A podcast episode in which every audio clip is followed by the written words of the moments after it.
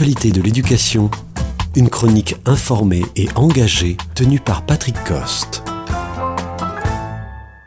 Cette émission est consacrée à la difficulté de faire respecter la laïcité à l'école, alors que l'on vient de commémorer, après deux ans, l'assassinat barbare du professeur Samuel Paty devant son collège.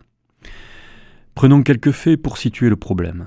74% des 15-24 ans des croyants en l'islam estiment que les règles de la religion priment sur celles de la République.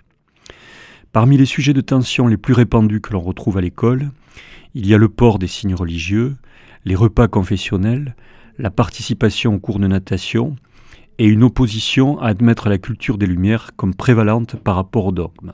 De plus, 730 signalements d'atteinte à la laïcité sont à déplorer rien que pour le mois d'octobre. La question dès lors est de se demander comment on en est arrivé là.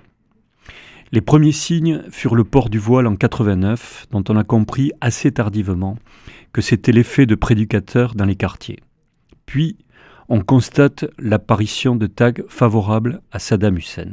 Par la suite, apparaissent des comportements antisémites qui obligent des familles à exfiltrer leurs enfants vers des établissements sécurisés, et cela avec la complicité par son omerta des services publics. Au début des années 2000, plusieurs enseignements sont remis en cause dans leur contenu, tels que l'évolutionnisme de Darwin, et il devient manifeste que la question du voile sur laquelle politique et opinion se cristallisent n'est au fond que l'arbre qui cache la forêt.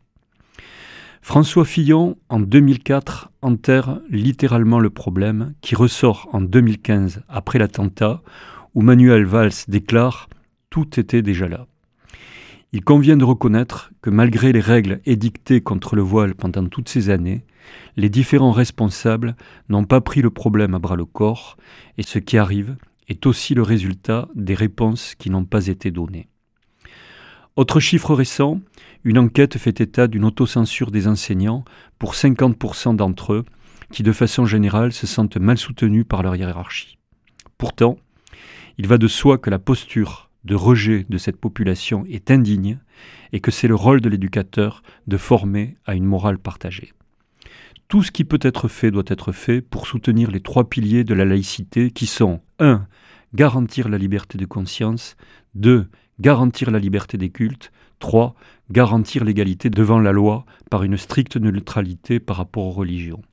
Et pour ce faire, il est devenu urgent d'engager un plan de formation à la laïcité des 800 000 enseignants.